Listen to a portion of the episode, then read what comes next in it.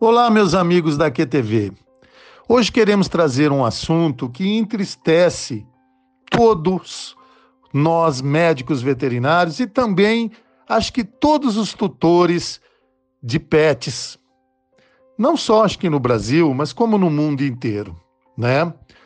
Nós vamos falar dos tráficos dos animais que ah, ocorre com muita frequência. Queridos amigos da QTV, nós estamos em plena pandemia. E possivelmente o vírus começou em um comércio e alimentação de animais silvestres na China. Mas se fala como isso fosse uma exclusividade da cultura chinesa, né? Só que aqui é o país que mais trafica bichos no mundo. Tem grandes pontos de comércio ilegal de animais feiras, mercados, e sem qualquer controle da vigilância sanitária ou outro órgão.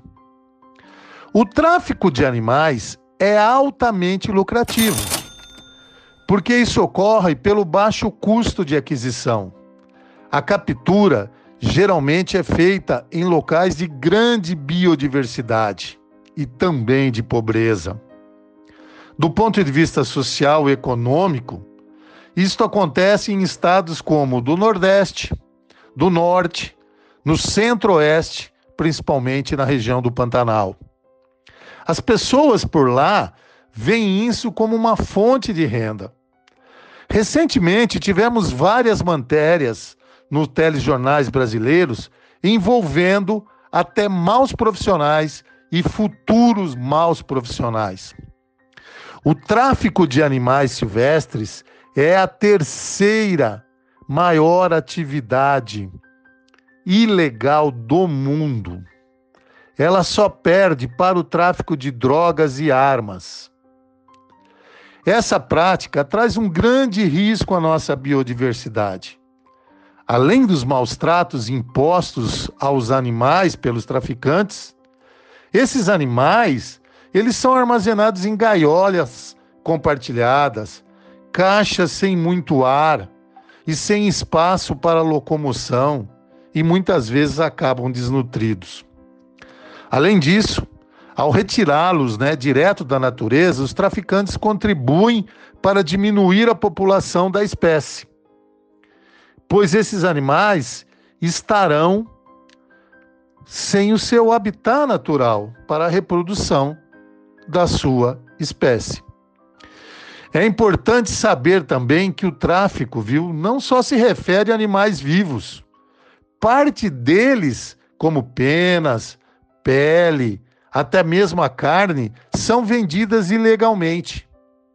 A venda de penas e peles sobre qualquer circunstância é proibida.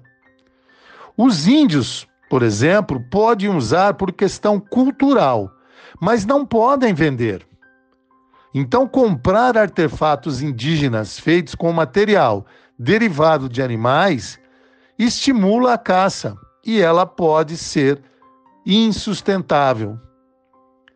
Lembre-se, você pode até pagar mais barato por um animal não certificado, mas esse animal e a espécie dele pagarão um preço muito alto. Denuncie traficantes.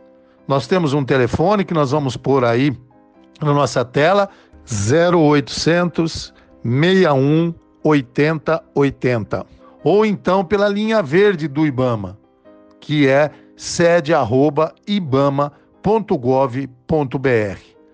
Não estimule o tráfico, não compre animais sem certificação. Tenham todos um bom dia e até o próximo boletim da QTV.